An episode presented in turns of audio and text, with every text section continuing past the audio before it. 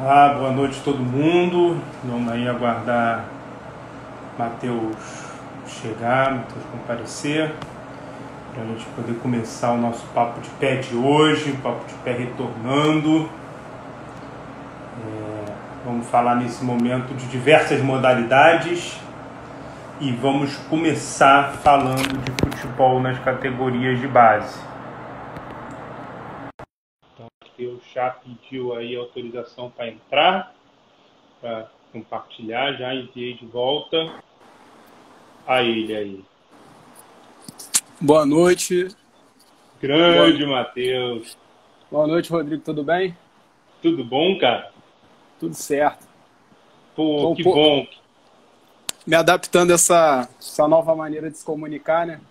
Primeira vez que eu, que eu faço uma live. É, Pô, vamos, Vamos extrair coisa boa. Que honra, cara. Que honra estar tá estreando. E é a primeira de muitas, hein? Você tem muita coisa para levar, você tem muita coisa para trazer para a galera amante do futebol. Então, pô, que honra que eu estou tendo. Deixa eu primeiro te apresentar de forma tradicional, né? Matheus, ele é formado em Educação Física pela UFRJ, ele é supervisor técnico na categoria de base do Botafogo e uma característica marcante do Matheus, para mim, é que é um estudioso, aquele que gosta de estudar. Essa semana, semana passada, ele mandou uma mensagem perguntando sobre livros de psicologia social. Assim, o cara é realmente interessado nos estudos. Então, Matheus, é, é uma honra muito grande ter você aqui no nosso Papo de Pé. A gente vinha num processo discutindo diferentes perspectivas da psicologia do esporte e hoje a gente está começando uma nova etapa que é trabalhar diferentes modalidades. É, a gente vai ter o, o Yuri de Souza, Souza, de Paula, que é professor de vôlei, que está aí com a gente. A gente vai ter rugby, beisebol, futebol feminino, futebol masculino, futsal com Rodrigo Nunes, orientação, corrida. E a gente, pô, eu te agradeço muito por abrir essa porteira, por abrir essa porta. E assim, Matheus, eu tenho três perguntas iniciais, e aí eu vou convidar a galera que estiver aí assistindo, que quiser fazer perguntas também, que ali no meio a gente vai trabalhar em cima do pessoal for falando. E no final tem duas perguntas para encerrar. Então, Matheus, a primeira coisa que eu vou te perguntar é o seguinte: para além da modalidade, quem é o Matheus Rodrigues? Boa noite, pessoal. É... Eu que vou agradecer agora pelo convite que você fez, Rodrigo. Te admiro muito como como pessoa, como profissional, né? É, por mais que o nosso contato não tenha sido ao longo de anos, lá no, na época do Olaria e tudo mais, é, às vezes que você pôde participar do processo de formação daqueles meninos foi, com certeza, muito, muito grandioso para todos eles e para mim também. Então, na minha formação, eu sempre valorizei o contato com o psicólogo. Lá no Botafogo nós temos a Etienne, que é uma parceira de troca diária de informação. É uma pessoa que. Etienne é sensacional. É uma pessoa que eu procuro é, para poder aprender a como lidar com as emoções né, do dia a dia, como acessar melhor um atleta, como passar uma informação de uma maneira é, mais clara, mais objetiva. Né? Bom, enfim, vamos à pergunta agora. É, você Matheus para além da modalidade. Para além da modalidade. Bom, o que é o Matheus além da modalidade? O Matheus é, é um ser humano que ele não consegue dissociar o lado profissional do, do lado pessoal. Ou seja, tudo que o Matheus pratica no lado profissional dele, ele vai demonstrar no, no pessoal e o pessoal no profissional.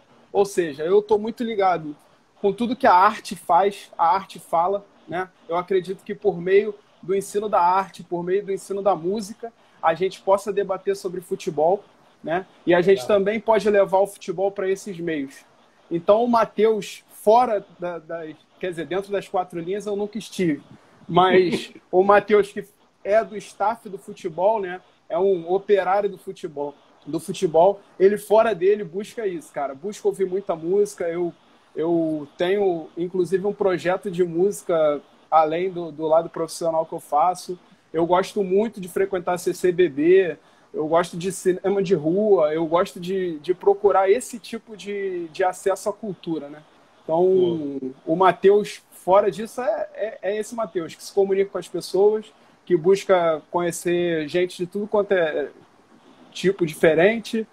E, e é isso, cara. O Matheus para o mundo, que se comunica e, e, e busca é, a informação por meio da, da arte, eu diria isso.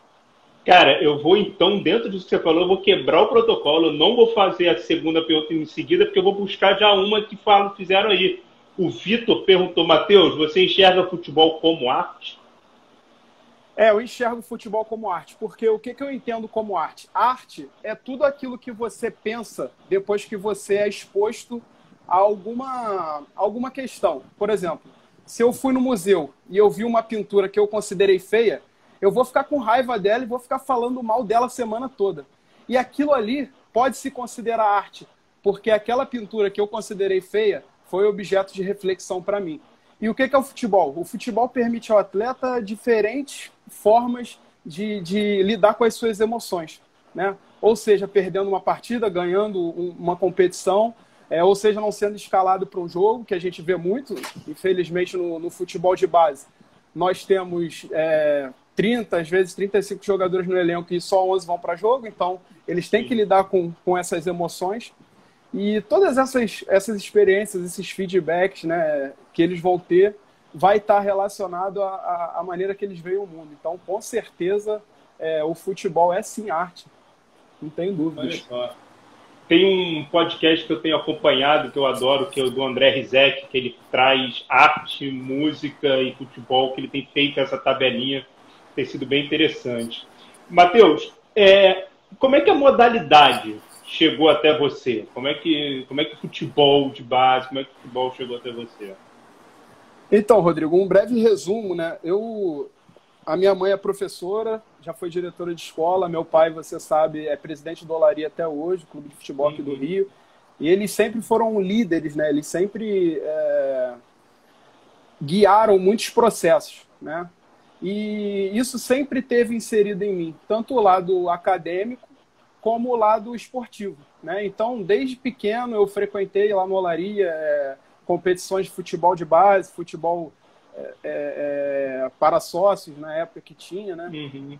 E em 2013, no meu terceiro período de faculdade, eu entrei na, no Olaria, meu pai tinha retornado em 2012, se eu não me engano. Em 2013 eu voltei. Não, na verdade ele voltou em 2013. Aí em 2013 eu voltei para organizar aquele campeonato de futebol amador, o Brotinhos, né? Sim. E aí, com terceiro período de faculdade, eu acho que eu não tinha nem 20 anos, eu já entrei assim de cabeça naquele problema. E aí, que a gente fala necessidade, me fez aprender a mexer em Word, Excel, PowerPoint, tudo que fosse necessário. E aí, ali já começou o meu primeiro contato com futebol de base como professor, né? Apesar uhum. de ser estagiário na época, eu já colocava a mão na massa, fazia muitas coisas acontecerem. Em 2014, é, junto com o Gaúcho lá do Olaria, que eu tenho eterna gratidão por tudo que ele fez é, na minha vida, né? Ele foi um pai para mim no futebol, junto com meu pai, óbvio. E aí eles me colocaram no futebol de campo para ser estagiário da preparação física no sub-15 17 do Olaria. E ali começou em 2014 a minha trajetória no futebol de base, né? Desde então, eu acho que é o período que eu entro, né? Eu acho isso, que eu chego isso. no Olaria 2014 ou 2015, isso. né? Foi 2014, foi 2014. Até, 2000, até 2016, se eu não me engano. Ou não, é. 2016. Não, 2017. É, porque, eu acho. porque eu, 2017 eu já não estava, né? Em fevereiro de 2017 eu saí. Ah, sim. Eu não, é, eu fiquei um tempo lá ainda quando ficou. você tinha saído. E me diz uma coisa, Matheus. Vamos pensar na modalidade de futebol, pensando na categoria de base. Qual é o cenário nacional assim que você vê atualmente do futebol na categoria de base? Bom, então, Rodrigo, é, o que eu vejo no futebol da categoria de base hoje, é, a maior parte dos clubes ainda não consegue entender que a categoria de base, até para investimento de retorno financeiro, é uma grande porta. Não estou falando que isso é, é, é, são todos os clubes que fazem, tá? Uhum, muitos uhum. clubes, muitos clubes realmente veem a importância de se investir na base, porque não seria o mais caro, né? Acredito que hoje o mais caro seja realmente contratar o jogador quando ele já tem uma certa visibilidade no mercado.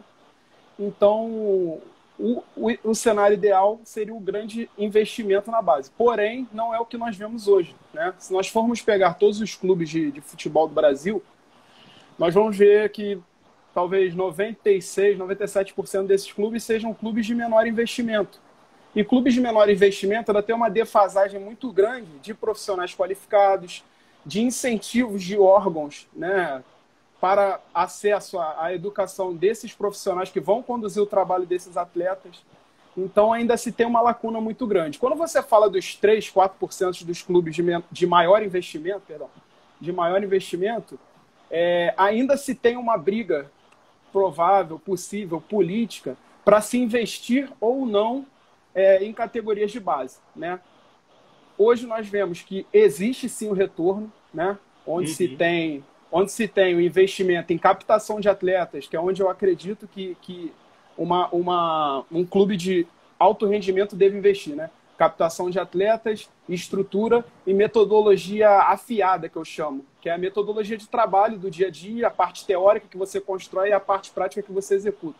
Se você balizar o seu trabalho, né, basear o seu trabalho é, nessas, três, nessas três colunas, eu acredito que você tem um retorno muito grande. Porém, não acredito que seja isso que os clubes de grande investimento fazem demasiadamente hoje. Mas é, é uma construção, é uma construção lenta e eu espero fazer parte desse processo, continuar fazendo parte desse processo. Cara, eu acho que você já faz, e eu lembro de você num clube de baixa, é, baixos investimentos, lutando e buscando muita coisa, assim. E me diz uma coisa, Matheus, é, você é supervisor técnico de categorias de base, né? A gente tá, a ideia do papo de pé é conversar com pessoas não só da área do esporte, mas também de todas as áreas, assim, os curiosos pelos esportes. Então, o que, que faz um supervisor técnico de categoria de base? E aí, antes de você responder, eu queria. O pessoal está dando boa noite, está acenando. Boa noite para todo mundo que está chegando. Quem quiser fazer qualquer pergunta para o Matheus, fica à vontade aí, como já foi feito e eu trouxe. É muito legal, é, mas... porque, porque são, são, pessoas, são pessoas completamente distintas da minha vida, né? Tem gente aí que é amigo de rua, amigo de outros lugares, faculdade, e que eu trabalhei na Olaria, que eu trabalhei no Botafogo. Muito legal. Tem uma galera aluna minha, tem galera que já acompanha o Papo de Pé, tem pessoas assim, de todos os, todos os cantos. Então, conta para nós, o que, que, é o que, faz um supervisor técnico de categoria de base e o que, que você faz lá no Botafogo? Então, é, Rodrigo, o que torna tão especial ser supervisor hoje para mim. Né? O supervisor é um supervisor técnico é uma função nos clubes de futebol de um, de um ser humano, digamos assim, que precisa se relacionar com todos os tipos de pessoas, né? Porque o supervisor, se você for comparar uma equipe, ele é como se fosse aquele cara que distribui o jogo, né? Todas as informações vão passar nele e ele vai precisar transferir aquilo para outros setores. Então a gente precisa saber barganhar quando viaja e tem que né, falar dialogar, com alguém, né? dialogar.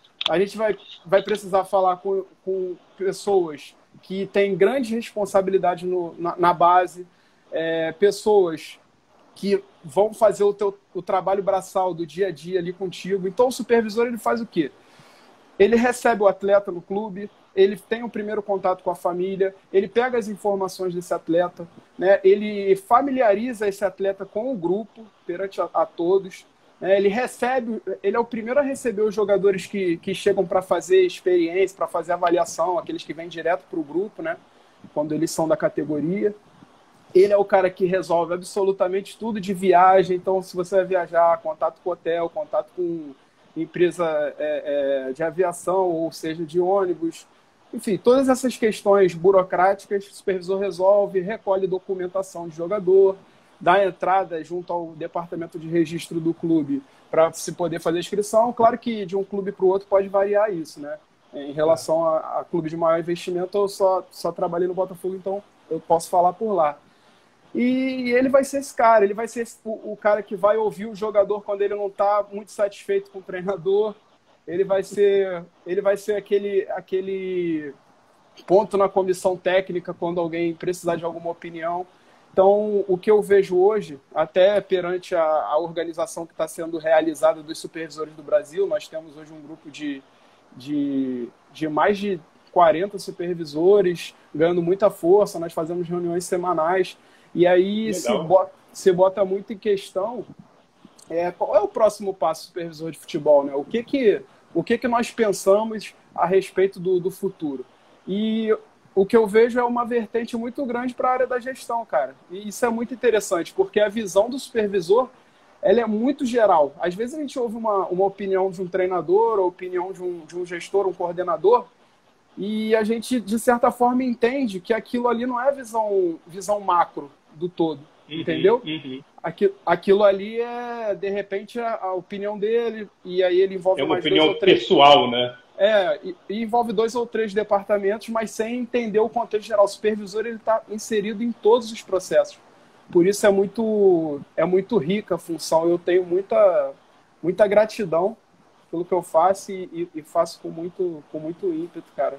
É realmente uma função muito bem legal. Ele precisa ter um ele é um ponto de equilíbrio, né? Ele é o ponto de equilíbrio. Ele é, ele é o ponto de equilíbrio. Né? E não era e não era o que eu quer dizer eu fazia no a, a, supervisão, mas era muito mais ligado a campo do que do que sou relacionado hoje, né? Ainda sou relacionado a campo, porém hoje eu lido com muito mais áreas e, e, e realmente eu encontrei o meu espaço no futebol, cara. Assim, eu não, não tenho saudade, não tenho saudade de estar no campo, né? Entrei por essa porta no Botafogo, só que uhum. a proposta de trabalho quando fiz sete meses de estágio é, agradeço a, a, ao pessoal. Na época, trabalhei com grandes profissionais, é, Felipe Leal, o Bruno Lazzaroni, o Tiano está aí na live, entrou também, é, Diogo Micena, Thiago Aprijo. É, foi muita gente, cara, muita gente que, que me ajudou a isso, os estagiários da época também, o, o. Que legal. É que entrou uma ligação aqui, eu não sei se perdeu. É, então, de então boa, não parou, mas todo, voltou. Né, o, o, o, Paulo, que hoje que hoje está na, na seleção, né, que ele, na verdade, ele saiu e aí abriu oportunidade para que eu pudesse ser contratado.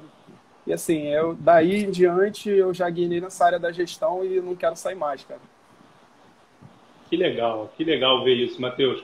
É, cara, o Claudinei Soares, ele é pelo, pelo que eu entendi, ele é psi e corredor, ele é psicólogo e atleta de corrida.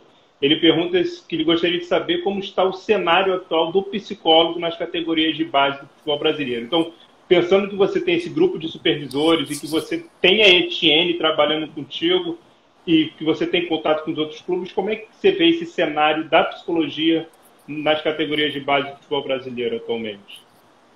É, então, o contato em relação ao futebol brasileiro, não, eu não teria autonomia para poder falar, né? Futebol de base.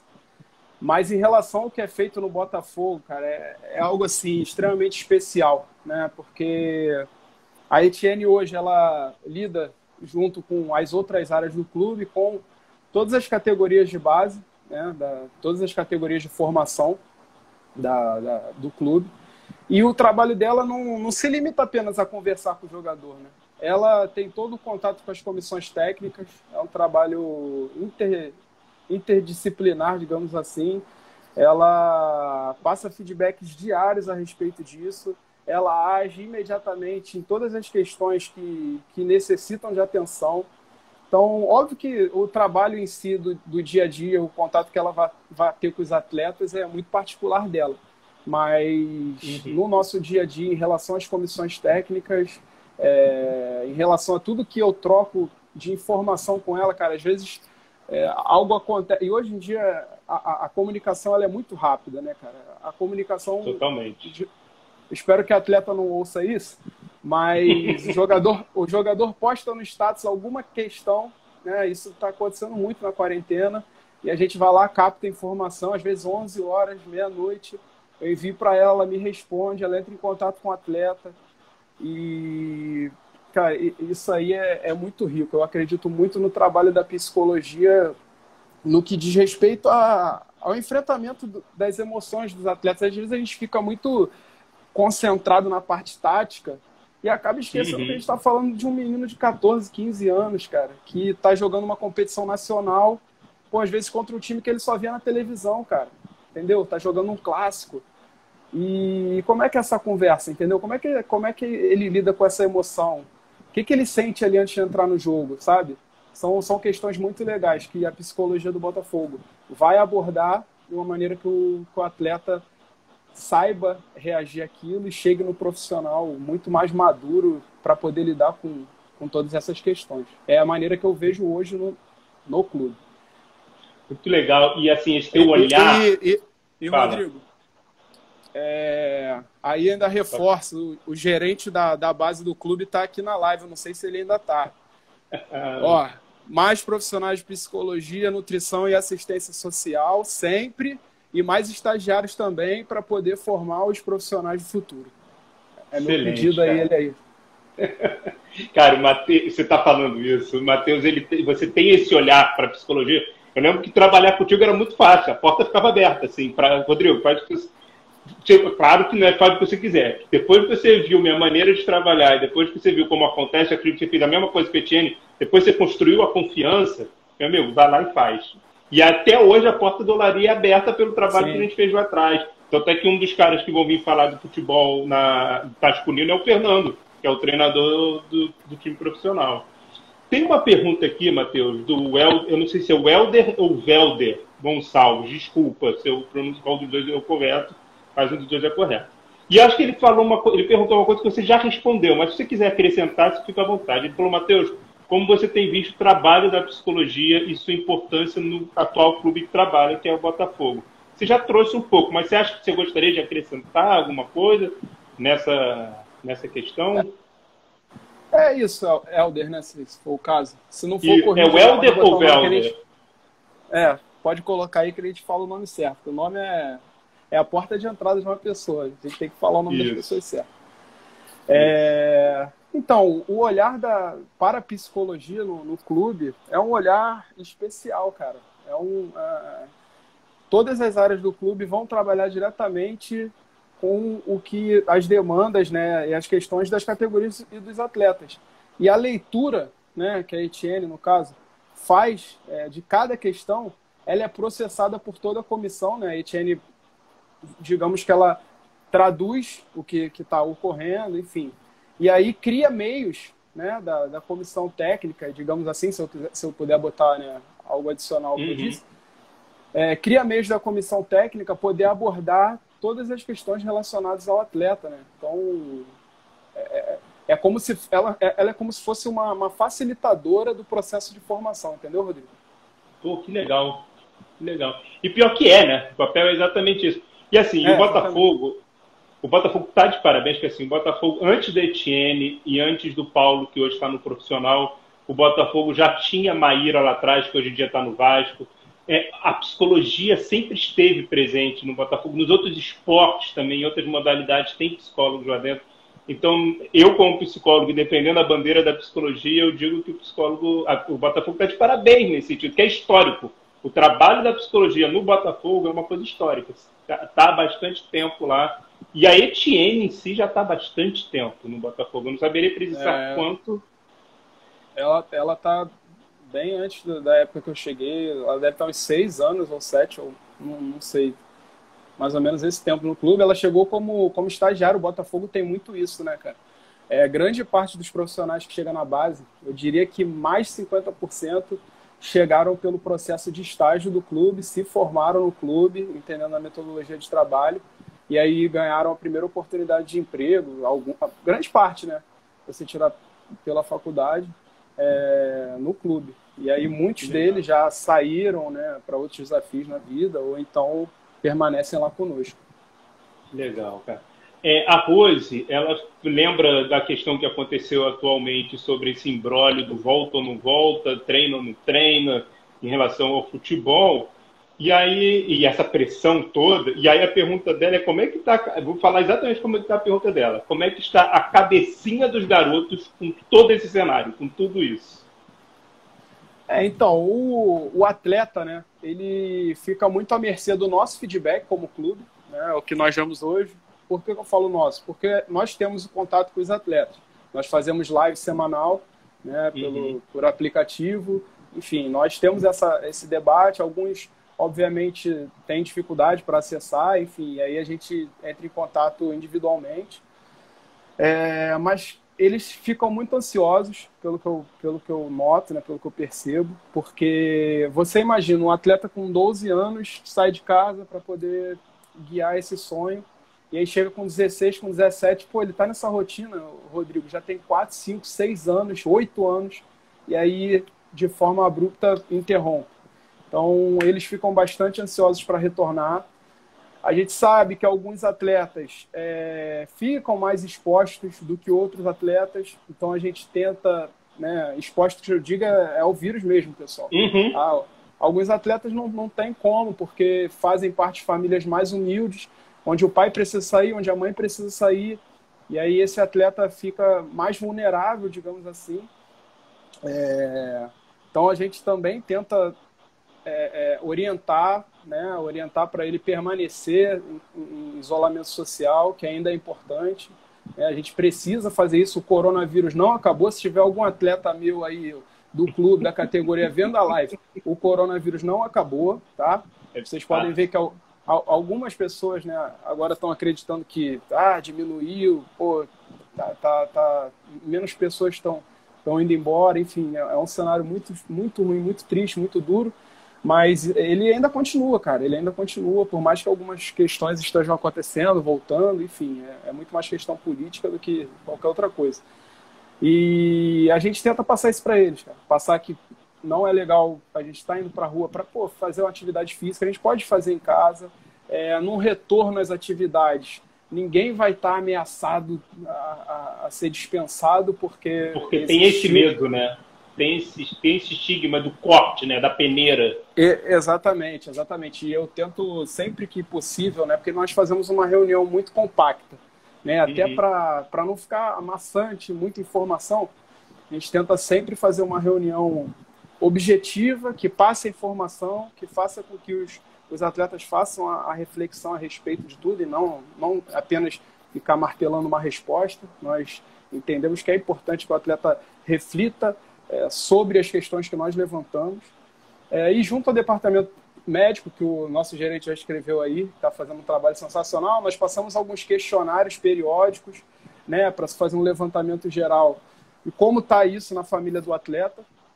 E é isso. Eu não, eu não. Quem fez a pergunta, eu não lembro o nome. Foi a Rose. É, Foi a Rose. Então, então, Rose, eu não posso te falar de uma maneira geral, né? Assim, eu, a única questão que eu diria de uma maneira geral, pelas dinâmicas que nós fazemos, é a ansiedade de voltar, retornar. Eles querem uhum. muito isso, eles gostam muito de praticar o futebol. É, só que existem também muitos casos isolados e a gente tem que é, é, é intervir individualmente, entendeu? Mas, no, no, geral, eu diria que é, que é ansiedade. E na sua resposta, você trouxe uma questão de meninos que saem de cada, cada canto do, do Brasil, né? Tem pessoas que vêm de vários espaços do Brasil. E aí eu vou levantar a pergunta do Vitor Belani. Ele pergunta, Matheus, como é que funciona a parte de captação dos atletas para as categorias de base do, dentro do Botafogo? Então, Vitor, boa pergunta. Vitor é um amigo da Taquara, grande amigo também. É, então, a nossa captação de atletas, estava até conversando isso hoje, é, norteado o trabalho da, da captação no clube pelo coordenador Vitor Aurélio, que é um cara que eu gosto de exaltar o trabalho dele, um cara que tem um olhar humano sensacional. Em 2014, eu trabalhava lá no Olaria. No primeiro ano, ele levou dois atletas do Olaria para o Botafogo, eu lembro dele, e até hoje a gente fala disso. Enfim, tem um feedback muito grande com ele diário também, sobre tudo no clube.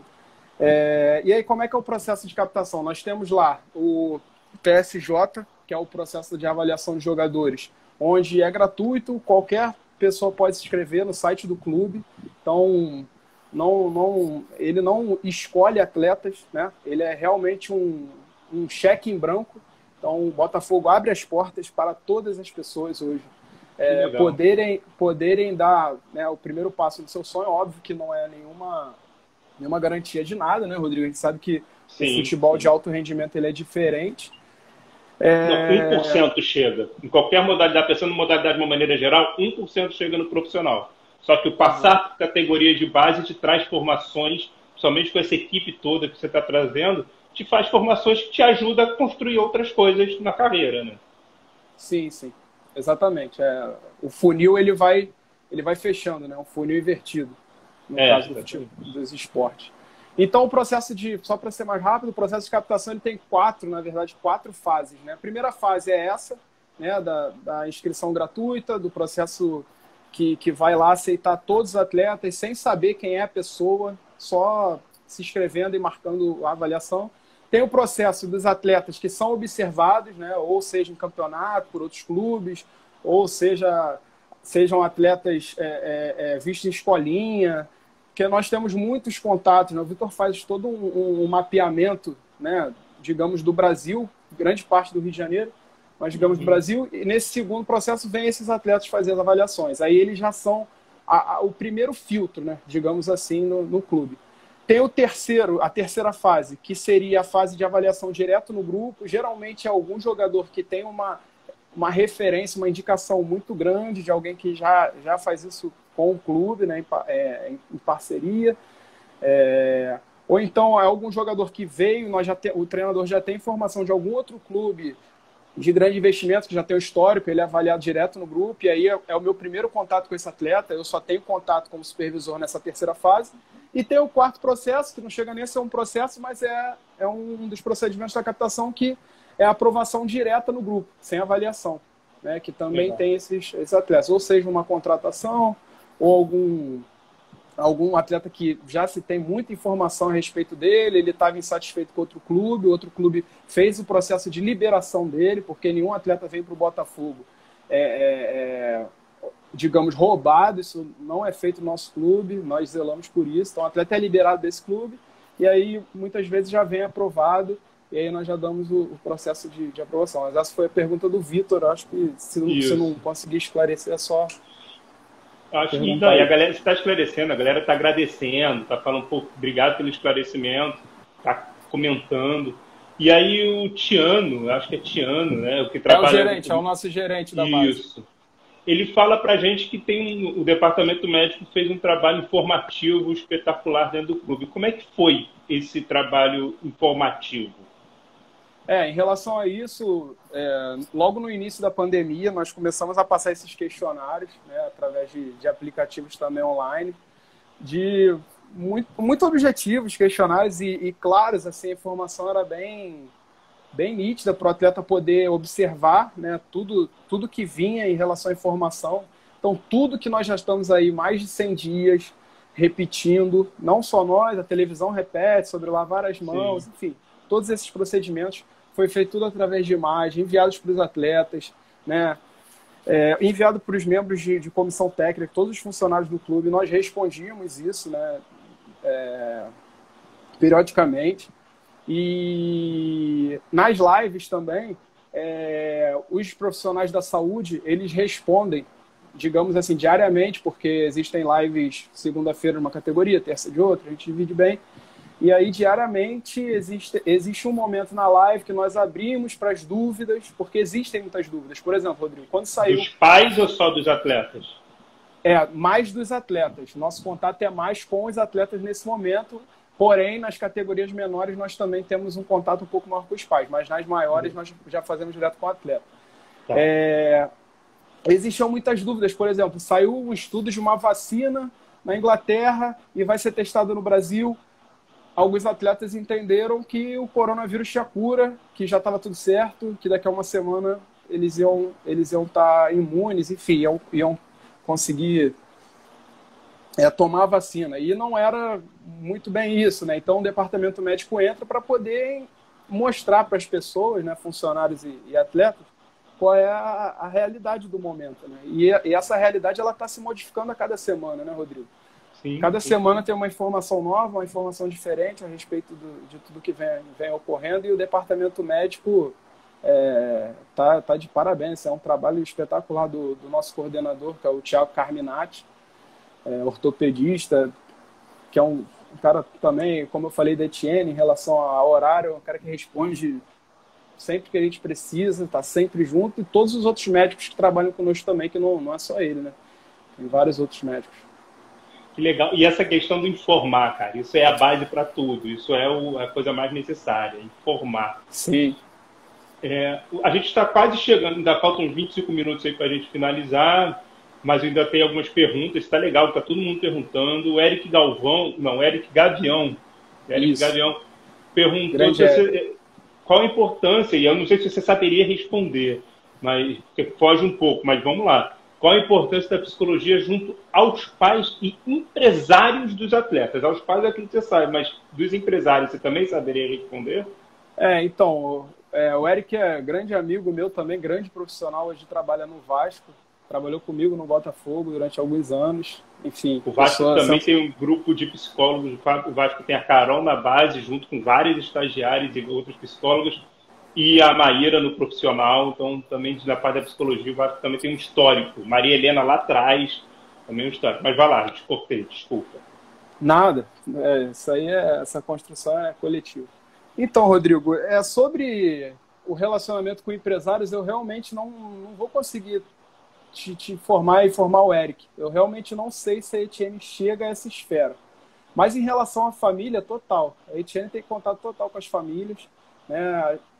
A gente sabe quando é criança. Eu fiz análise, eu fiz, tive contato com psicólogo três vezes na minha vida e eu pretendo sempre voltar porque foram as vezes que eu mais consegui encarar minhas emoções da melhor forma, né? Legal. fazer as minhas reflexões para enfrentar a vida. É... E eu lembro que nessa época, né, que eu fazia análise, o contato com a minha mãe era muito importante. Eu converso isso com ela até hoje. Né? E a Etienne não foge disso. A Etienne vai conversar com, com a família, né? vai procurar saber. Nós temos, é, como são atletas que, que vêm de diversos lugares, passam por diversos problemas distintos, nós temos questões de famílias com pais separados, né? que hoje não é mais um tabu, hoje é muito uhum. normal. Uhum. Né? É, nós, temos, nós temos questões de famílias onde o, o atleta é criado pelos avós, e os avós não têm tanto feedback do, dos meninos. Então, não, não, não pode existir um trabalho de psicologia sem com que o psicólogo adentre né, em cada particularidade é, é, dos, dos indivíduos né, que ali estão. Eu não consigo fazer uma, uma resposta até completa, porque realmente eu não eu não estou no dia a dia do contato de Etienne com, com essas famílias. Sim. Mas eu sempre vejo lá que, que existe essa comunicação e, e enfim, ela, ela estende todo, todo o trabalho bom que ela faz também para esse ano. Na parte de empresários, eu posso te falar o seguinte, Matheus. Atualmente eu estou muito focado no trabalho do consultório com os atletas, dialogando com as psicólogas que trabalham nos clubes, que é a parceria o tempo inteiro, mas eu acho que eu estou valorizando, e estou até fazendo meu doutorado sobre isso, esse trabalho para além, esse trabalho para no consultório. E ali foi a primeira vez que eu comecei a ter mais contato com os empresários. É, quando eu estava trabalhando fora do clube. No clube eu nunca tive muito contato com os empresários. E a parte familiar é exatamente isso que você falou. Bom, uhum. o Claudinei perguntou se a live vai estar gravada. Então, todas as lives do Papo de Pé, elas ficam no IGTV, mas o IGTV fica com a imagem contrária e tal, mas elas também ficam no YouTube do Papo de Pé. Então, todas aquelas que a gente já fez lá em 2016, também esse retorno que a gente fez agora, e todas que a gente está tá fazendo hoje, que a gente vai fazer aqui para frente, todas ficam no YouTube, no Papo de Pé, que é a página do YouTube. O, o ah, Belder... Psicologia, psicologia é vida e o pessoal apoia muito a psicologia. Muito, cara. Minha muito, irmã tá muito. na live. Família toda. Ah, um aí. abraço. Valeu, olha. Minha mãe também deve estar assistindo. Tá, deve não, minha mãe está assistindo, com certeza. o, o, o Helder, ele fala, Matheus, você até buscou ler aspectos da psicologia social. Para quem não estava aqui, no início eu falei que o Matheus recentemente mandou uma mensagem perguntando de livros. Aí eu mandei um livro para ele, ele adorou e tal. A gente conversa Sim. coisas para além do esporte, né?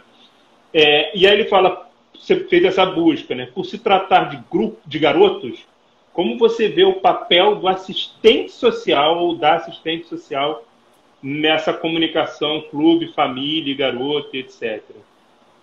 É, então, caminha muito na direção da, da psicologia. E para quem está de fora, às vezes até confunde uma área com a outra. Só que existem distinções, né? O trabalho da, o trabalho hoje que eu vejo da. Eu já pediu aí autorização para entrar, para compartilhar, já enviei de volta a ele aí.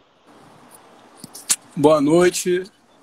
Grande Matheus. Boa noite, Rodrigo. Tudo bem? Tudo bom, cara? Tudo certo. Pô, Bom, que pô, bom.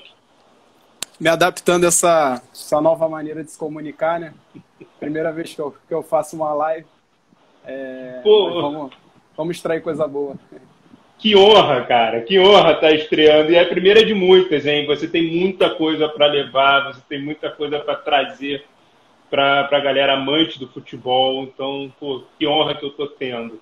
Deixa eu primeiro te apresentar de forma tradicional, né? Matheus, ele é formado em Educação Física pela UFRJ, ele é supervisor técnico na categoria de base do Botafogo, e uma característica marcante do Matheus, para mim, é que é um estudioso, aquele que gosta de estudar. Essa semana, semana passada, ele mandou uma mensagem perguntando sobre livros de psicologia social. Assim, o cara é realmente interessado nos estudos. Então, Matheus, é, é, uma honra muito grande ter você aqui no nosso Papo de Pé. A gente vinha num processo discutindo diferentes perspectivas da psicologia do esporte e hoje a gente está começando uma nova etapa que é trabalhar diferentes modalidades.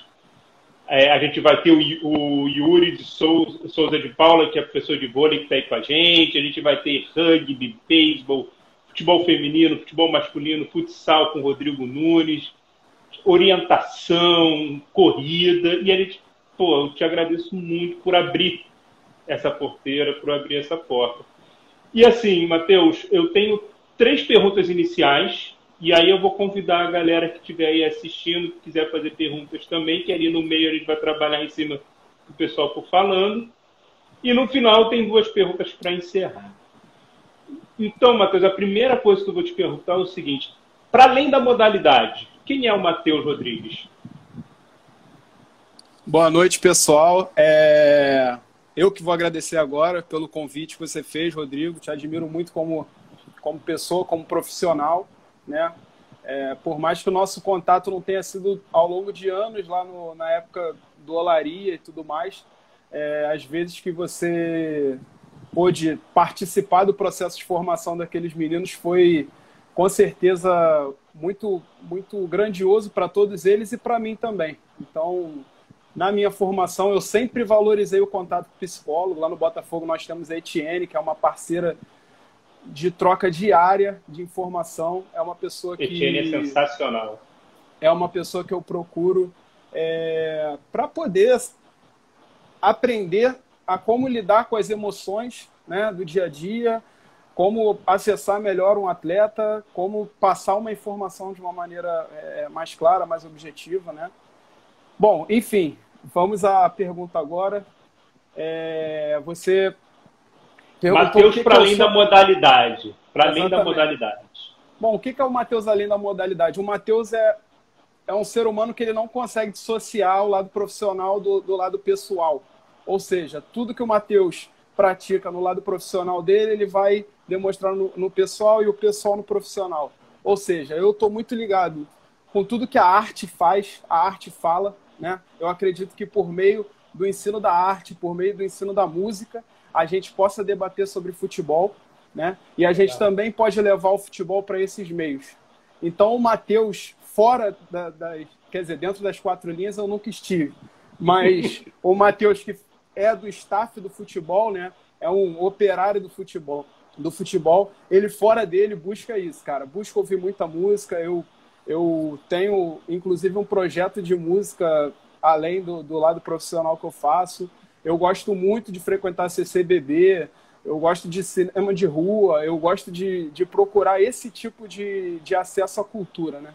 Então, o Matheus, fora disso, é, é, é esse Matheus, que se comunica com as pessoas, que busca conhecer gente de tudo quanto é tipo diferente. E, e é isso, cara. O Matheus para o mundo, que se comunica e, e, e busca é, a informação por meio da, da arte, eu diria isso. Cara, eu vou então, dentro disso que você falou, eu vou quebrar o protocolo. Eu não vou fazer a segunda pergunta em seguida, porque eu vou buscar já uma que falam, fizeram aí. O Vitor perguntou, Matheus, você enxerga futebol como arte? É, eu enxergo futebol como arte, porque o que, que eu entendo como arte? Arte é tudo aquilo que você pensa depois que você é exposto a alguma, alguma questão. Por exemplo, se eu fui no museu e eu vi uma pintura que eu considerei feia, eu vou ficar com raiva dela e vou ficar falando mal dela a semana toda. E aquilo ali pode se considerar arte, porque aquela pintura que eu considerei feia foi objeto de reflexão para mim. E o que é o futebol? O futebol permite ao atleta diferentes formas de, de lidar com as suas emoções. Né? Ou seja, perdendo uma partida, ganhando uma competição, é, ou seja, não sendo escalado para um jogo, que a gente vê muito, infelizmente, no, no futebol de base. Nós temos é, 30, às vezes 35 jogadores no elenco e só 11 vão para jogo, então eles têm que lidar com, com essas emoções. E todas essas, essas experiências, esses feedbacks né, que eles vão ter, vai estar relacionado à, à maneira que eles veem o mundo. Então, com certeza, é, o futebol é sim arte. Não tem dúvidas. Tem um podcast que eu tenho acompanhado, que eu adoro, que é o do André Rizek, que ele traz arte, música e futebol, que ele tem feito essa tabelinha. Tem sido bem interessante. Matheus, é, como é que a modalidade chegou até você? Como é que como é que o futebol de base, como é que o futebol chegou até você? Então, Rodrigo, um breve resumo, né? Eu a minha mãe é professora, já foi diretora de escola, meu pai, você sabe, é presidente do Olaria até hoje, clube de futebol aqui do uhum. Rio. E eles sempre foram líderes, né? Eles sempre é, guiaram muitos processos, né? E isso sempre teve inserido em mim, tanto o lado acadêmico como o lado esportivo. Né? Então, desde pequeno, eu frequentei lá no Olaria é, competições de futebol de base, futebol é, é, é, para sócios, na época que tinha. Né? Uhum. E em 2013, no meu terceiro período de faculdade, eu entrei na, no Olaria. Meu pai tinha retornado em 2012, se eu não me engano. Em 2013, eu voltei não, na verdade ele voltou em 2013. Aí em 2013 eu voltei para organizar aquele campeonato de futebol amador, o Brotinhos, né? Sim. E aí, com o terceiro período de faculdade, eu acho que eu não tinha nem 20 anos, eu já entrei assim de cabeça naquele problema. E aí, que a gente fala necessidade, me fez aprender a mexer em Word, Excel, PowerPoint, tudo que fosse necessário. E aí, ali já começou o meu primeiro contato com futebol de base como professor, né? Apesar uhum. de ser estagiário na época, eu já colocava a mão na massa, fazia muitas coisas acontecerem. Em 2014, é, junto com o Gaúcho lá do Olaria, que eu tenho eterna gratidão por tudo que ele fez é, na minha vida, né? Ele foi um pai para mim no futebol, junto com meu pai, óbvio. E aí eles me colocaram no futebol de campo para ser estagiário da preparação física no sub-15 17 do Olaria. E ali começou, em 2014, a minha trajetória no futebol de base, né? Desde então, eu acho que é o período que eu entro, né? Eu acho isso, que eu chego isso. no Laria 2014 ou 2015, isso. né? Foi 2014, foi 2014. Até, 2000, até 2016, se eu não me engano. Ou não, é. 2015. não, 2017, é, porque, eu acho. Porque eu, 2017 eu já não estava, né? Em fevereiro de 2017 eu saí. Ah, sim. Eu não, é, eu fiquei um tempo lá ainda quando você tinha saído. E me diz uma coisa, Matheus, vamos pensar na modalidade de futebol, pensando na categoria de base. Qual é o cenário nacional assim que você vê atualmente do futebol na categoria de base? Bom, então, Rodrigo, é, o que eu vejo no futebol da categoria de base hoje, é, a maior parte dos clubes ainda não consegue entender que a categoria de base, até para investimento de retorno financeiro, é uma grande porta. Não estou falando que isso é, é, é, são todos os clubes que fazem, tá? Uhum, muitos uhum. clubes, muitos clubes realmente veem a importância de se investir na base, porque não seria o mais caro, né? Acredito que hoje o mais caro seja realmente contratar o jogador quando ele já tem uma certa visibilidade no mercado. Então, o, o, o, cenário ideal seria o grande investimento na base. Porém, não é o que nós vemos hoje. Né? Se nós formos pegar todos os clubes de, de futebol do Brasil, nós vamos ver que talvez 96, 97% desses clubes sejam clubes de menor investimento. E clubes de menor investimento ainda tem uma defasagem muito grande de profissionais qualificados, de incentivos de órgãos, né? Para acesso à, à educação desses profissionais que vão conduzir o trabalho desses atletas. Então ainda se tem uma lacuna muito grande. Quando você fala dos 3, 4% dos clubes de, de maior investimento, perdão, de maior investimento, é, ainda se tem uma briga provável, possível, política, para se investir ou não é, em categorias de base. Né?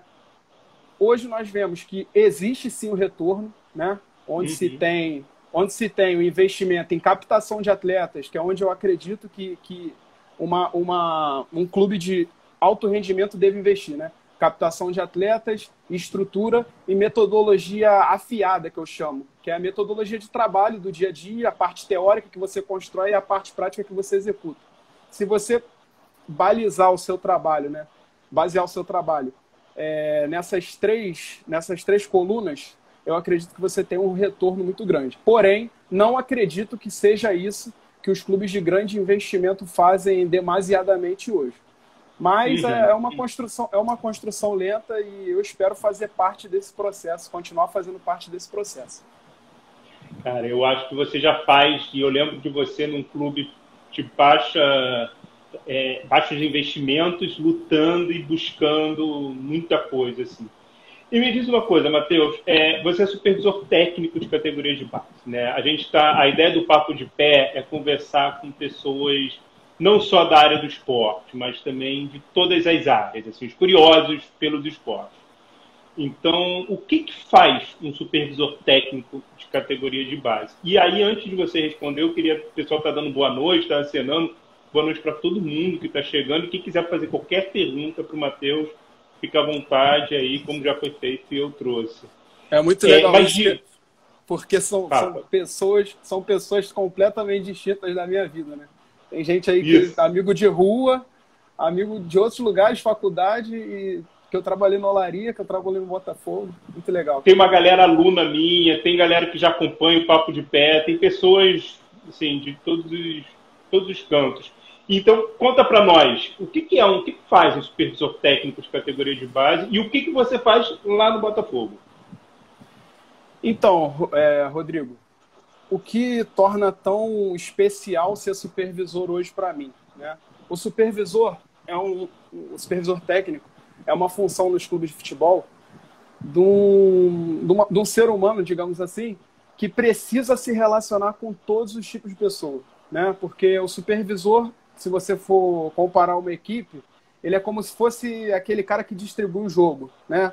Todas as informações vão passar nele e ele vai precisar transferir aquilo para outros setores. Então a gente precisa saber barganhar quando viaja e tem que né, falar dialogar, com alguém, né? dialogar. A gente vai, vai precisar falar com, com pessoas que têm grande responsabilidade no, na, na base, é, pessoas que vão fazer o, teu, o trabalho braçal do dia a dia ali contigo. Então, o supervisor ele faz o quê? Ele recebe o atleta no clube, ele tem o primeiro contato com a família, ele pega as informações desse atleta, né? ele familiariza esse atleta com o grupo perante a, a todos. Né? Ele recebe, ele é o primeiro a receber os jogadores que, que chegam para fazer experiência, para fazer avaliação, aqueles que vêm direto para o grupo, né? quando eles são da categoria. Ele é o cara que resolve absolutamente tudo de viagem. Então, se você vai viajar, contato com hotel, contato com empresa é, é, de aviação, ou seja, de ônibus. Enfim, todas essas questões burocráticas, o supervisor resolve, recolhe documentação de jogador, dá entrada junto ao departamento de registro do clube para se poder fazer inscrição. Claro que de um clube para o outro pode variar isso, né? Em relação a, a clube de maior investimento, eu só, só trabalhei no Botafogo, então eu posso falar por lá. E ele vai ser esse cara, ele vai ser o, o cara que vai ouvir o jogador quando ele não está muito satisfeito com o treinador. Ele vai ser, ele vai ser aquele, aquele ponto na comissão técnica quando alguém precisar de alguma opinião. Então, o que eu vejo hoje, até perante a, a organização que está sendo realizada dos supervisores do Brasil, nós temos hoje um grupo de, de, de mais de 40 supervisores, ganhando muita força, nós fazemos reuniões semanais. E aí se bota, se bota muito em questão é, qual é o próximo passo do supervisor de futebol, né? O que que, o que, que nós pensamos a respeito do, do futuro? E o que eu vejo é uma vertente muito grande para a área da gestão, cara. E isso é muito interessante, porque a visão do supervisor ela é muito geral. Às vezes a gente ouve uma, uma opinião de um treinador, ou opinião de um, de um gestor, um coordenador, e a gente, de certa forma, entende que aquilo ali não é visão, visão macro do todo, uhum, entendeu? Uhum. Aquilo, aquilo ali é, de repente, a, a, opinião dele, e aí ele envolve é uma mais opinião pessoal, né? É, e, e, envolve dois ou três departamentos, mas sem entender o contexto geral. O supervisor ele está inserido em todos os processos. Por isso é muito, é muito rica a função. Eu tenho muita, muita gratidão pelo que eu faço e, e, faço com muito, com muito ímpeto, cara. É realmente uma função muito, bem legal. Ele precisa ter um. Ele é um ponto de equilíbrio, né? Ele é o ponto de equilíbrio. Ele é, ele é o ponto de equilíbrio. Né? E, não era, e não era o que eu. Quer dizer, eu fazia no Laria a, a supervisão, mas era muito mais ligado a campo do que do que sou relacionado hoje, né? Ainda sou relacionado a campo, porém hoje eu lido com muito mais áreas e, e, e, realmente eu encontrei o meu espaço no futebol, cara. Assim, eu não, não tenho saudade, não tenho saudade de estar no campo, né? Entrei por essa porta no Botafogo, só que uhum. a proposta de trabalho, quando fiz sete meses de estágio, é, agradeço a, a, ao pessoal. Na época, eu trabalhei com grandes profissionais, é, Felipe Leal, o Bruno Lazzaroni, o Tiano está aí na live, entrou também é, Diogo Micena, Thiago Aprijo. É, foi muita gente, cara, muita gente que, que me ajudou a isso, os estagiários da época também, o, o roupeiro. Que legal. É que entrou uma ligação aqui, eu não sei se perdeu. É, então, de então boa, não parou, mas todo, né, o, o, o, Paulo, que hoje que hoje está na, na seleção, né, que ele, na verdade, ele saiu e aí abriu oportunidade para que eu pudesse ser contratado. E assim, eu daí em diante eu já guinei nessa área da gestão e não quero sair mais, cara. Que legal, que legal ver isso, Matheus. É, cara, o Claudinei Soares, é, ele é, ele, pelo que eu entendi, ele é psi e é corredor, ele é psicólogo e atleta de corrida. Ele pergunta que ele gostaria de saber como está o cenário atual do psicólogo nas categorias de base do futebol brasileiro. Então, pensando que você tem esse grupo de supervisores e que você tem a Etienne trabalhando contigo e que você tem contato com os outros clubes, como é que você vê esse cenário da psicologia nas categorias de base do futebol brasileiro atualmente? É, então, o contato em relação ao futebol brasileiro, eu não teria autonomia para poder falar, né? Futebol de base.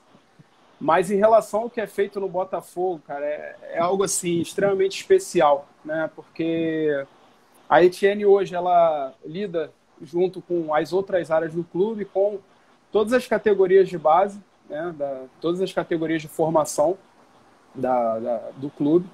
E o trabalho dela não, não se limita apenas a conversar com o jogador. Né? Ela tem todo o contato com as comissões técnicas, é um trabalho inter, interdisciplinar, digamos assim. Ela passa feedbacks diários a respeito disso ela age imediatamente em todas as questões que, que necessitam de atenção. Então, óbvio que o trabalho em si do, do dia a dia, o contato que ela vai, vai ter com os atletas é muito particular dela. Mas uhum. no nosso dia a dia, em relação às comissões técnicas, é, em relação a tudo que eu troco de informação com ela, cara, às vezes é, algo acontece. E hoje em dia a, a, a, comunicação ela é muito rápida, né, cara? A comunicação. Totalmente. De, Espero que o atleta não ouça isso, mas o jogador, o jogador posta no status alguma questão, né? Isso está acontecendo muito na quarentena e a gente vai lá, capta informação, às vezes 11 horas, meia-noite, eu envio para ela, ela me responde, ela entra em contato com o atleta e cara, isso aí é, é muito rico. Eu acredito muito no trabalho da psicologia no que diz respeito a, ao enfrentamento das emoções dos atletas. Às vezes a gente fica muito concentrado na parte tática e acaba esquecendo uhum. que a gente está falando de um menino de 14, 15 anos, cara, que está jogando uma competição nacional, pô, às vezes contra um time que ele só via na televisão, cara. Entendeu? Tá jogando um clássico. E como é que é essa conversa, entendeu? Como é que, como é que ele lida com essa emoção? O que, que ele sente ali antes de entrar no jogo, sabe? São, são questões muito legais que a psicologia do Botafogo vai abordar de uma maneira que o, que o atleta saiba reagir àquilo e chegue no profissional muito mais maduro para poder lidar com, com todas essas questões. É a maneira que eu vejo hoje no, no clube. Muito legal. E assim, esse teu olhar. E, e, e, e Rodrigo, é, aí ainda reforço, o, o, gerente da, da base do clube está aqui na live, eu não sei se ele ainda está. Ó, mais profissionais de psicologia, nutrição e assistência social, sempre, e mais estagiários também, para poder formar os profissionais do futuro. É meu Excelente, pedido a ele aí. Cara, Mateus, você está falando isso. O Matheus, ele, você tem esse olhar para psicologia. Eu lembro que trabalhar contigo era muito fácil, a porta ficava aberta, assim, para Rodrigo, faz o que Claro que não é faz o que você quiser. Depois que você viu minha maneira de trabalhar e depois que você viu como acontece, acredito que você fez a mesma coisa que a Etienne, depois você construiu a confiança, meu amigo, vai lá e faz. E até hoje a porta do Olaria é aberta pelo trabalho Sim. que a gente fez lá atrás. Então, até que um dos caras que vão vir falar de futebol na Tascunino é o Fernando, que é o treinador do, do time profissional. Tem uma pergunta aqui, Matheus, do El, eu não sei se é o Helder ou Velder Gonçalves, desculpa se eu pronuncio qual dos dois é o correto, mas um dos dois é correto. E acho que ele falou uma ele perguntou uma coisa que você já respondeu, mas se você quiser acrescentar, você fica à vontade. Ele falou, Matheus, como você tem visto o trabalho da psicologia e sua importância no atual clube que trabalha, que é o Botafogo.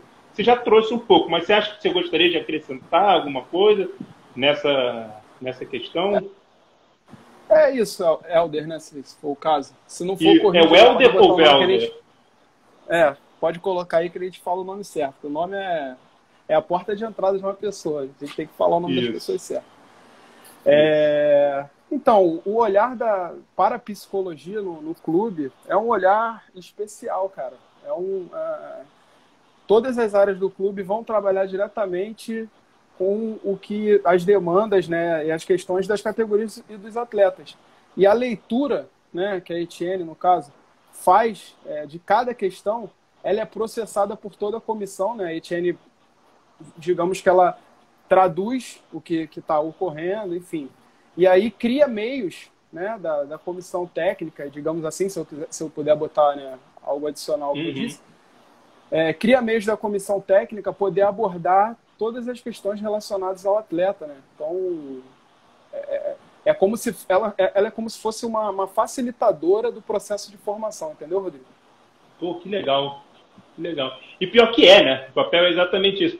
E assim, é, o Botafogo, o Botafogo está de parabéns, que assim, o Botafogo, antes da Etienne e antes do Paulo, que hoje está no profissional, o Botafogo já tinha Maíra lá atrás, que hoje em dia está no Vasco. É, a psicologia sempre esteve presente no Botafogo. Nos outros esportes também, em outras modalidades, tem psicólogos lá dentro. Então, eu, como psicólogo, dependendo da bandeira da psicologia, eu digo que o psicólogo, a, o Botafogo está de parabéns nesse sentido, que é histórico.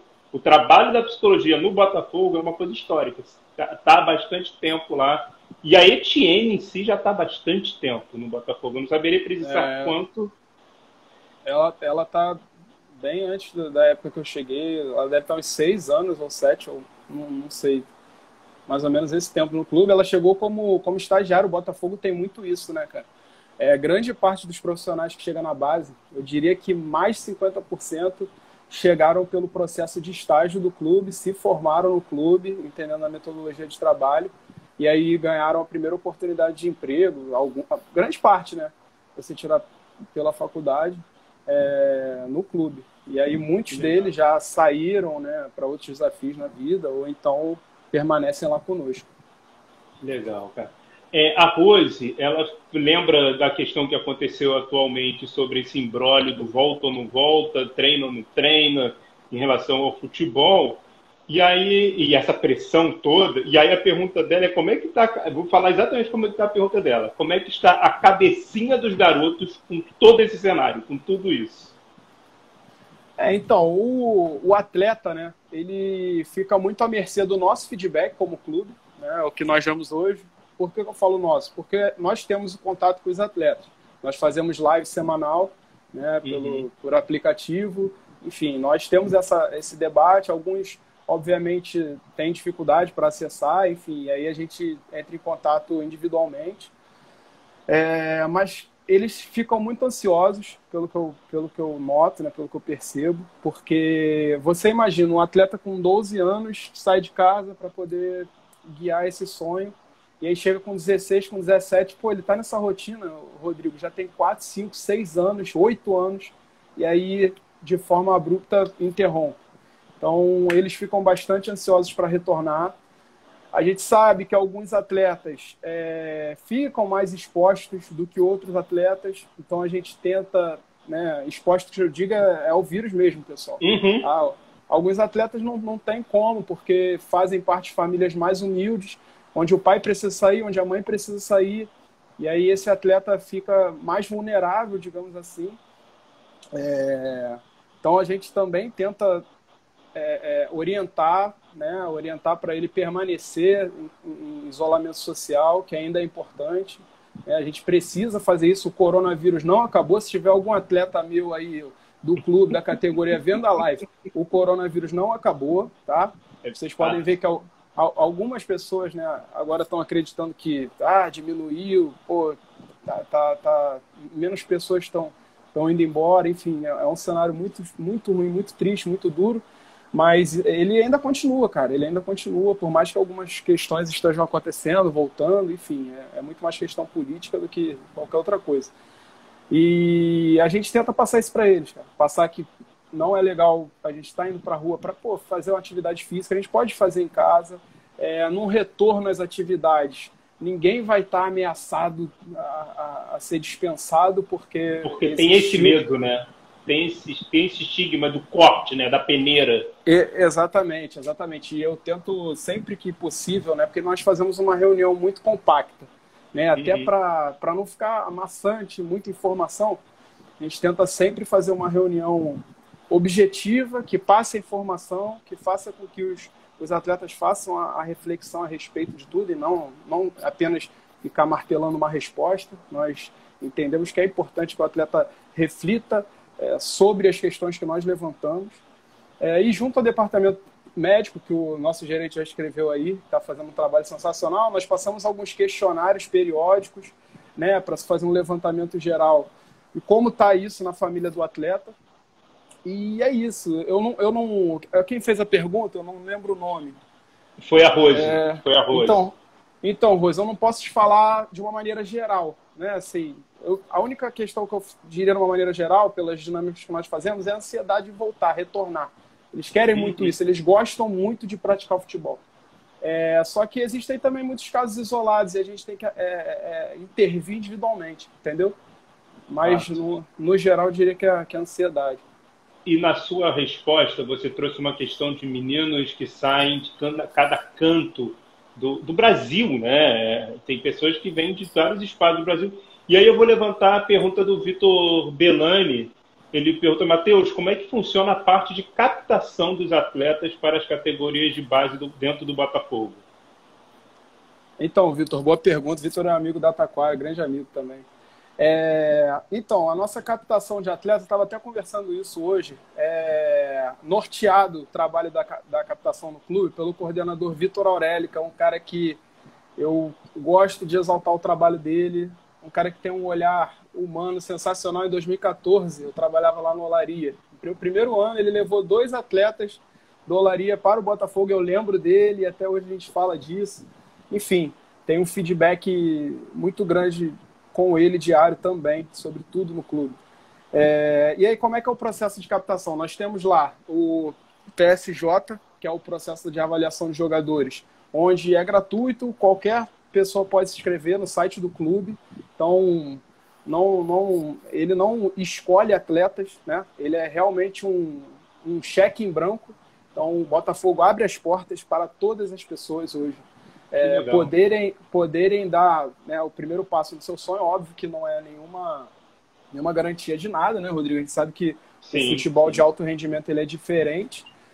É... Não, 1% chega. Em qualquer modalidade, pensando em modalidade de uma maneira geral, 1% chega no profissional. Só que o passar uhum. categoria de base te traz formações, somente com essa equipe toda que você está trazendo, te faz formações que te ajudam a construir outras coisas na carreira, né? Sim, sim. Exatamente. É, o funil ele vai, ele vai fechando, né? Um funil invertido, no é, caso do futebol, dos esportes.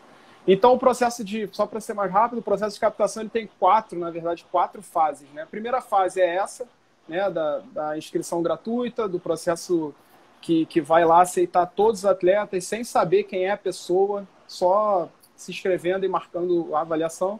Tem o processo dos atletas que são observados, né, ou seja em campeonato, por outros clubes, ou seja sejam atletas é, é, é, vistos em escolinha, que nós temos muitos contatos. Né? O Vitor faz todo um, um, mapeamento, né, digamos, do Brasil, grande parte do Rio de Janeiro, mas digamos do uhum. Brasil, e nesse segundo processo vem esses atletas fazer as avaliações. Aí eles já são a, a, o primeiro filtro, né, digamos assim, no, no clube.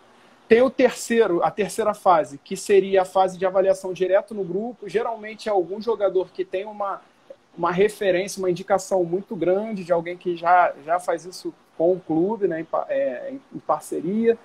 É, ou então é algum jogador que veio, nós já te, o treinador já tem informação de algum outro clube de grande investimento, que já tem o histórico, ele é avaliado direto no grupo, e aí é, é, o meu primeiro contato com esse atleta, eu só tenho contato como supervisor nessa terceira fase.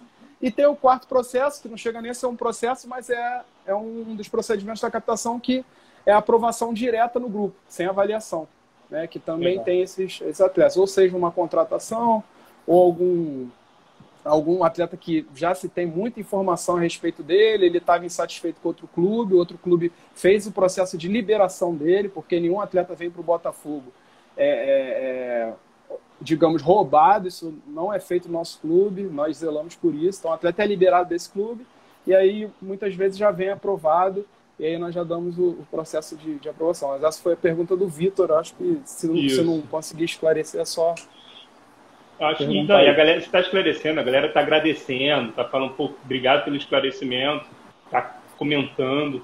E aí o Tiano, acho que é Tiano, né? O que trabalha... É o gerente, é o nosso gerente da base. Isso. Ele fala para gente que tem um, o departamento médico fez um trabalho informativo espetacular dentro do clube. Como é que foi esse trabalho informativo?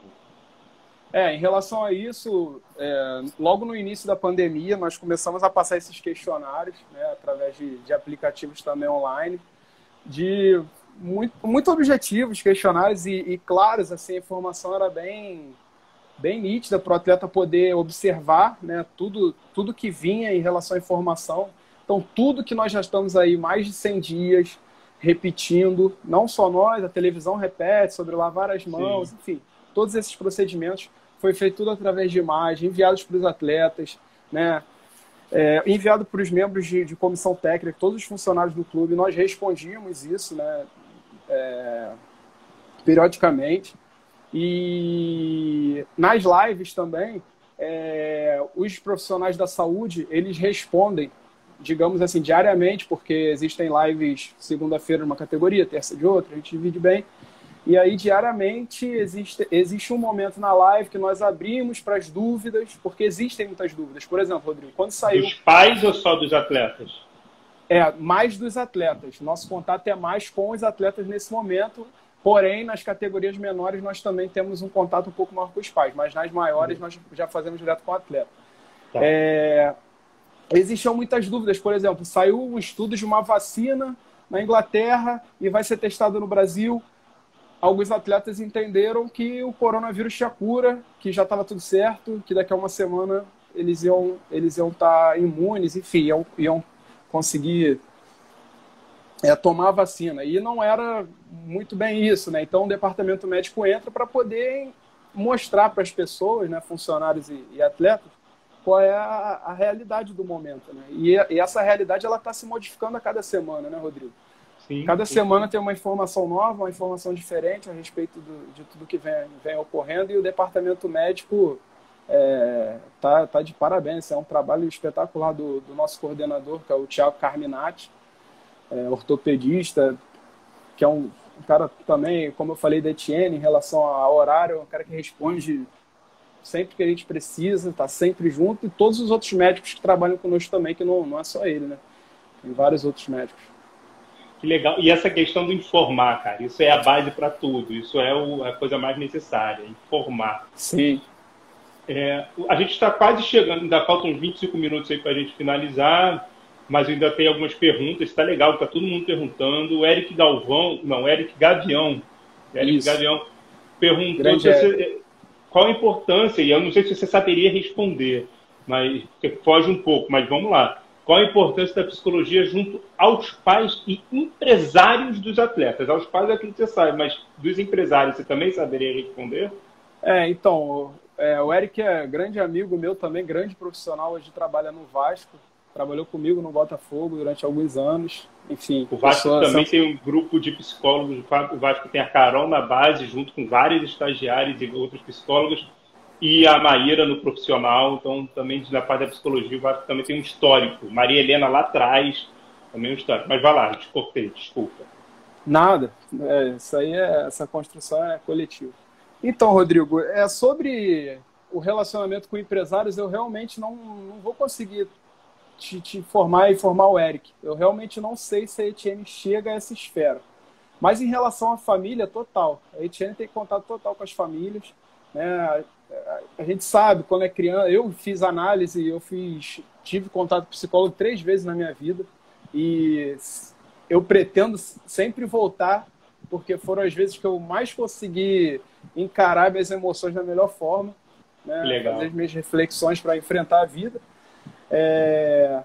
E eu lembro que nessa época, né, que eu fazia análise, o contato com a minha mãe era muito importante. Eu converso isso com ela até hoje. Né? E a Etienne não foge disso. A Etienne vai conversar com, com a família, né? vai procurar saber. Nós temos, é, como são atletas que, que vêm de diversos lugares, passam por diversos problemas distintos, nós temos questões de famílias com pais separados, né? que hoje não é mais um tabu, hoje é muito normal. Uhum. Né? É, é. nós, temos, nós temos questões de famílias onde o, o atleta é criado pelos avós, e os avós não têm tanto feedback do, dos meninos. Então, não, não, não pode existir um trabalho de psicologia sem com que o psicólogo adentre né, em cada particularidade é, é, dos, dos indivíduos né, que ali estão. Eu não consigo fazer uma, uma resposta até completa, porque realmente eu não eu não estou no dia a dia do contato da Etienne com, com essas famílias. Sim. Mas eu sempre vejo lá que, que existe essa comunicação e, e, enfim, ela, ela estende todo, todo o trabalho bom que ela faz também para esse ano. Na parte de empresários, eu posso te falar o seguinte, Matheus. Atualmente eu estou muito focado no trabalho do consultório com os atletas, dialogando com as psicólogas que trabalham nos clubes, a parceria o tempo inteiro, mas eu acho que eu estou valorizando e estou até fazendo meu doutorado sobre isso, esse trabalho para além, esse trabalho para no consultório. E ali foi a primeira vez que eu comecei a ter mais contato com os empresários. É, quando eu estava trabalhando fora do clube. No clube eu nunca tive muito contato com os empresários. E a parte familiar é exatamente isso que você falou. Bom, uhum. o Claudinei perguntou se a live vai estar gravada. Então, todas as lives do Papo de Pé, elas ficam no IGTV, mas o IGTV fica com a imagem contrária e tal, mas elas também ficam no YouTube do Papo de Pé. Então, todas aquelas que a gente já fez lá em 2016, também esse retorno que a gente fez agora, e todas que a gente está tá fazendo hoje, que a gente vai fazer aqui para frente, todas ficam no YouTube, no Papo de Pé, que é a página do YouTube. O, o ah, Belder... Psicologia, psicologia é vida e o pessoal apoia muito a psicologia. Muito, cara. Minha muito, irmã tá muito. na live. Família toda. Ah, um aí. abraço. Valeu, olha. Minha mãe também deve estar assistindo. Tá, deve não, minha mãe está assistindo, com certeza.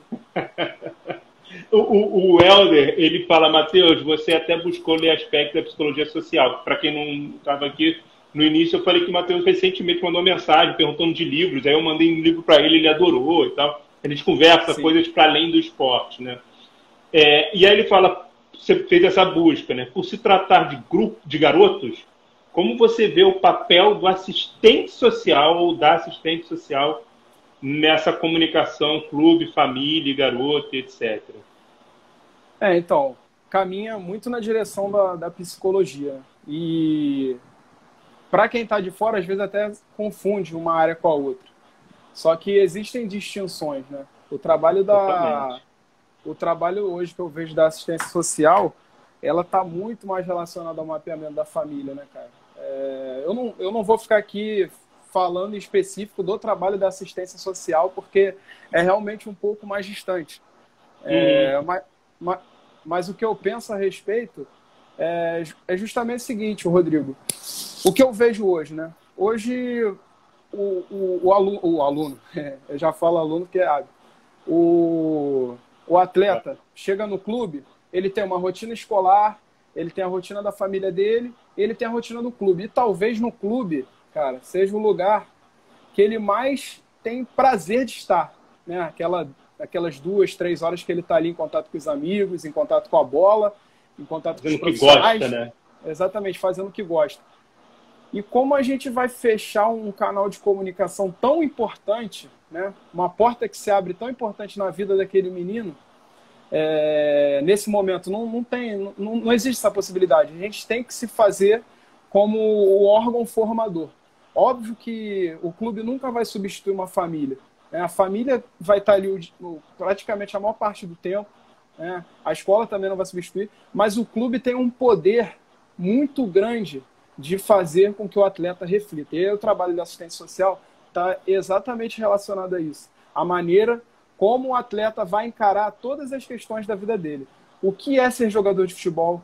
O que, que eu tenho para além disso na minha vida? O que, que, o que é o mercado de trabalho? E eu não estou falando de mercado de trabalho dentro das quatro linhas, estou falando do que me aguarda depois, após uhum. isso. Como eu vou enfrentar, né? Como você falou, 99% da, dos, desses meninos que estão investindo no sonho, eles não vão se tornar jogadores de futebol profissional. E desse 1%, muitos vão, vão infelizmente, receber salários que vão ser salários Sim. extremamente comuns, né? E vão, e vão ter que se aposentar também com 35, com 40 anos, enfim, cada um é, é no seu tempo.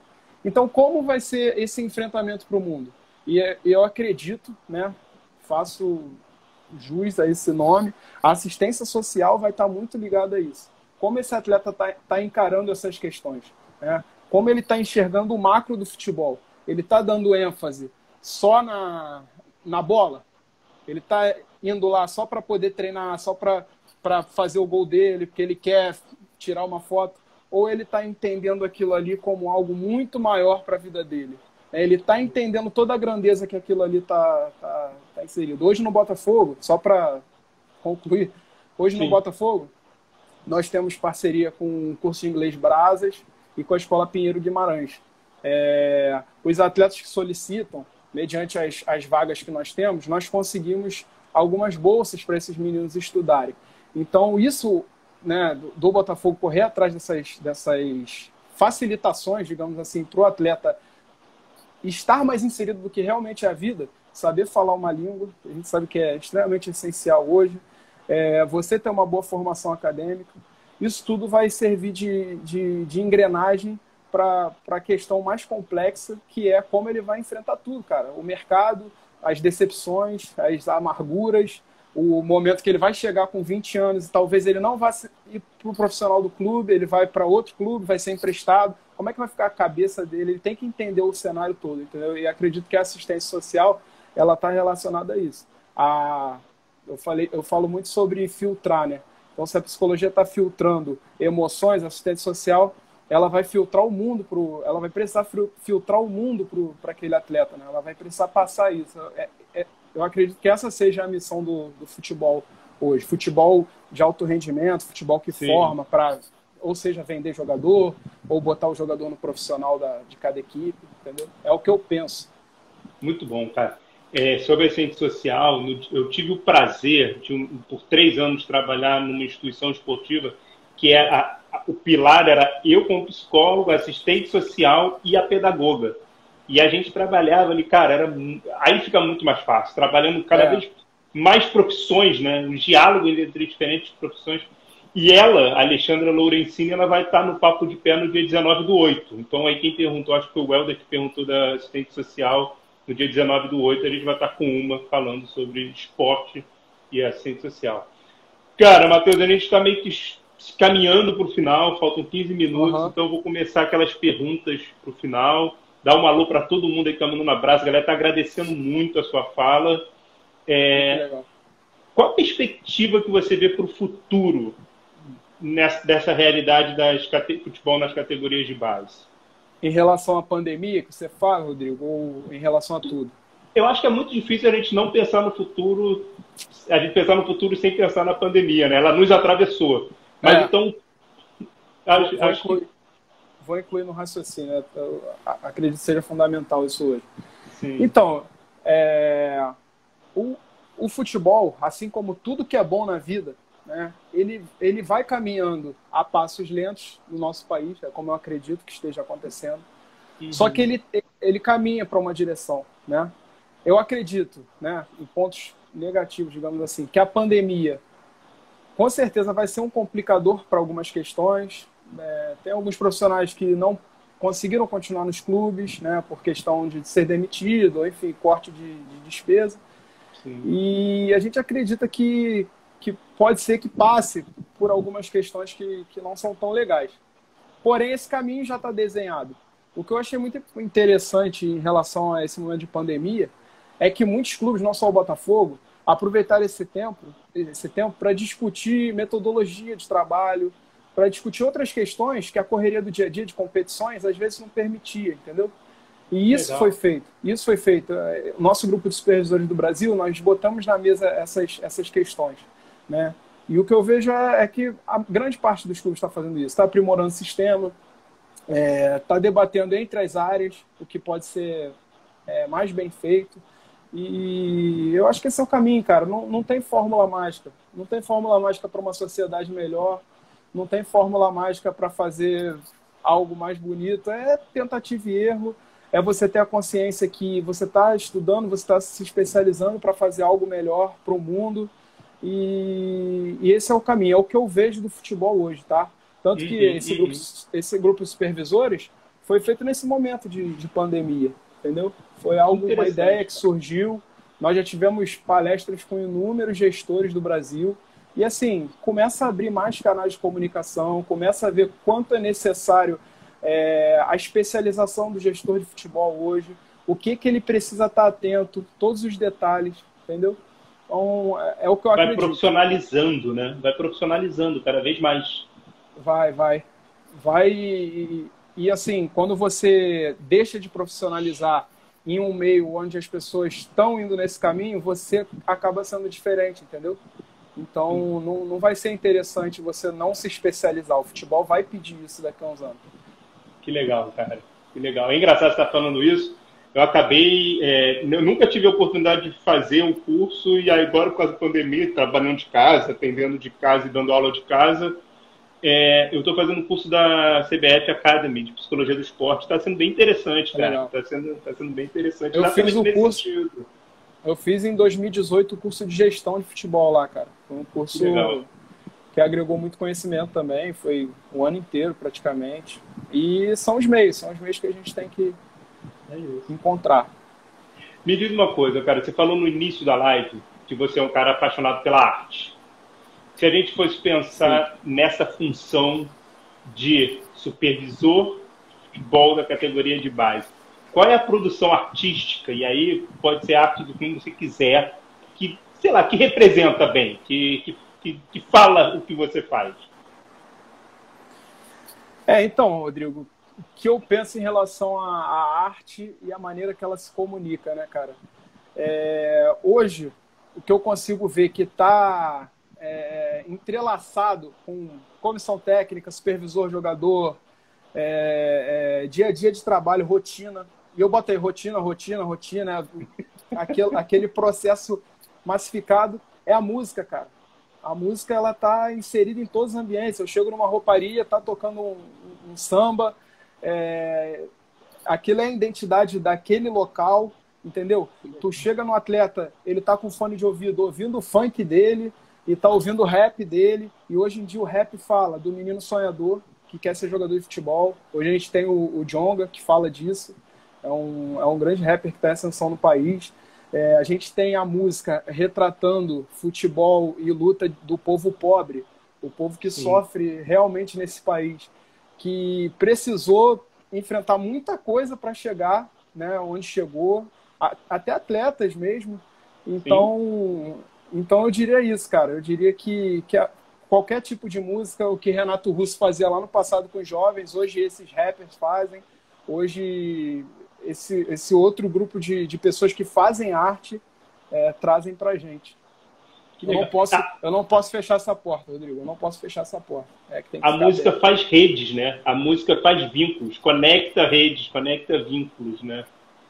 Pô, legal, só para você, só você ter uma ideia, falar rápido sobre isso. Claro. Eu dou, eu dou carona para geralmente três ou quatro atletas. Agora com o corona eu já falei até para eles que eu não sei como vai ser, impossível retorno, estou até preocupado. Mas são meninos que moram perto né, de onde eu moro, então eu não vejo problema de, de dar carona para eles. E o que, o, o que eu consigo abstrair, é, o que eu consigo puxar deles em relação a tudo, a, a, o pontapé inicial foi através da música. Foi ligando o rádio do meu carro e botando o que eles queriam ouvir. E pegando aquelas letras e perguntando a eles o que, que aquelas pessoas estavam falando, o que, que era cada cenário.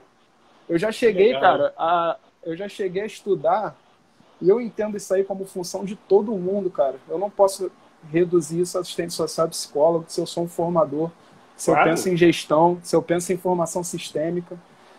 Eu tenho que entender que eu também posso ajudar o moleque a fazer uma prova, cara. Então, em algumas vezes eu já ajudei alguns atletas a estudar para a prova por meio disso, por meio às vezes da música, cara, por meio da sociedade. Alguns atletas ficam, pô, o que, que, é sociologia? O que, que é filosofia? que legal, cara. E aí, e aí, e aí a gente a gente passa esse conteúdo através da a música é, é fundamental, cara. A música é fundamental. A galera tá botando alguns alguns aí, ó. BK, a galera tá falando Rincon Sapiência. Rincon Sapiência, a galera trouxe um pessoal. É, é galera, que legal é isso galera, que você falou. É a galera que traz o, o, o som da rua, cara. É o que fala, Sim. entendeu? É o que corre na veia. É verdade, isso é verdade. É o que a gente tem que trabalhar. Entendeu? Legal, cara legal, para falar a linguagem, né, para estar tá junto, para entender, para ter esse vínculo. Acho que é isso, acho que você falou foi perfeito, cara. A música faz vínculo. E aí você narrando que você lá no Botafogo, em cada lugar que você tá tem uma música, é ela construindo esses vínculos, né, fazendo esses nós. Muito legal. Exatamente. Matheus, cara, eu primeiro queria agradecer todo mundo que está na live, fez perguntas, esteve aí com a gente, comentando e tal. É, a Papo de Pé é exatamente isso. A gente vai discutir diversas modalidades. No sábado, agora, a gente vai falar de futsal com o Rodrigo Nunes, que por acaso te mandou um abraço grande. Falou que eu comecei com chave de ouro, começando com o Matheus. Vai legal. Ele mandou legal. um abraço grande. É um amigo. É, na... é, o Rodrigo é sensacional. Na outra semana, a gente vai ter o Fernando, que é o treinador do profissional do Olaria. E a gente vai ter rugby, beisebol, é, orientação, futebol feminino, levantamento de peso olímpico, wrestling. A gente vai discutir, conversar com profissionais de diversas áreas. E, pô, foi muito legal conversar com você, Matheus. Muito, legal. legal. mesmo. Assim. Qual, qual, a mensagem final que você deixa para a galera que está é... te assistindo? Então, o que eu penso, vou deixar uma mensagem final bem generalista a respeito de, de formação, a respeito de quem lida com vida, vida de crianças que estão construindo sua visão de mundo, né? Isso é o mais importante, a gente tem um papel fundamental porque talvez as conclusões que eles tirarem dali eles vão levar para um resto de uma vida. Por isso que o nosso trabalho é tão importante. É, o que eu penso hoje do futebol, o que eu penso para futuro é conseguir colocar o maior número de pessoas diferentes trabalhando juntos. É, isso é fundamental para crescer. É você ter um grupo de trabalho que não tem medo não tem medo de, de, de jeito nenhum de uma opinião, de algo que venha a ser contra o que você pensa. Né? As, os momentos que eu mais cresço na minha vida são quando eu discuto sério com os meus amigos, quando eu tenho, cara, no Botafogo mesmo, não vou levantar nomes aqui, mas às vezes eu tenho discussões ferrenhas e eu depois volto e se falei alguma coisa que não ficou legal, eu vou lá e consigo conversar, consigo é, colocar os pontos na mesa, ser claro, passar a mensagem. E eu acredito que o, que o futuro seja esse, cara. A gente conseguir inserir todo tipo de gente para trabalhar no esporte. A gente conseguir falar de temas que, que algumas pessoas têm receio de falar, como racismo, como homofobia, como machismo. A gente tem que colocar esses assuntos na mesa. A gente tem que fazer com que os jogadores reflitam sobre o que eles reproduzem. Entendeu, Rodrigo? E dessa maneira, dessa maneira a gente não vai ter só um, um, um, futebol melhor como um mundo melhor. Os dois vão caminhar juntos. Futebol transformando a vida, né? De verdade. Não só a vida individual, mas a vida social, a vida da sociedade. É claro. Muito bom, Matheus. Meu amigo, eu deixo aqui um abraço grande, obrigado, foi, foi sensacional. E é isso. Assim. Valeu, cara. É isso. Forte abraço, Beleza? forte abraço. Agradecer a todo mundo que, que teve aí. Pô, vi muita gente, muita gente que é responsável é, pelo que eu sou hoje, né? Tanto da minha formação como a amizade, que caminham juntos. Aí entrou o Yuri Lima, dou carona para ele sempre. E o Yuri entrou no final da live, cara. Eu sabia que ele ia fazer isso. Mas é um grande Ele vai assistir. E, cara, Matheus, você falou da galera que está te assistindo, que te formou. Meu irmão, eu posso falar o seguinte: eu tenho certeza que essa galera tem orgulho, viu? Tem orgulho de ver o que você se transformou. Você falou, estou contigo lá desde 2014, vi você como estagiário, estava como professor na universidade, levava estagiários meus. E eu olhava para você e falava, cara, esse, esse, moleque vai muito longe, esse moleque vai, é um dos transformadores do futebol e você tem sido. Você já não é mais um moleque, você é um profissional, você é um cara sério, então foi muito bom e eu tenho certeza que essa galera tem orgulho de te ver e ver você falando, ver você posicionando. Tá? Grande abraço, grande abraço. E é isso. Obrigado irmão. você, cara. Sucesso no, nas entrevistas que você vem fazendo, nos bate-papos, na verdade, né? E que, é. eu vou, e, e que nós, nos próximos eu estarei acompanhando, com certeza. Beleza. Obrigado. Grande aí. abraço. Valeu. Valeu, pessoal.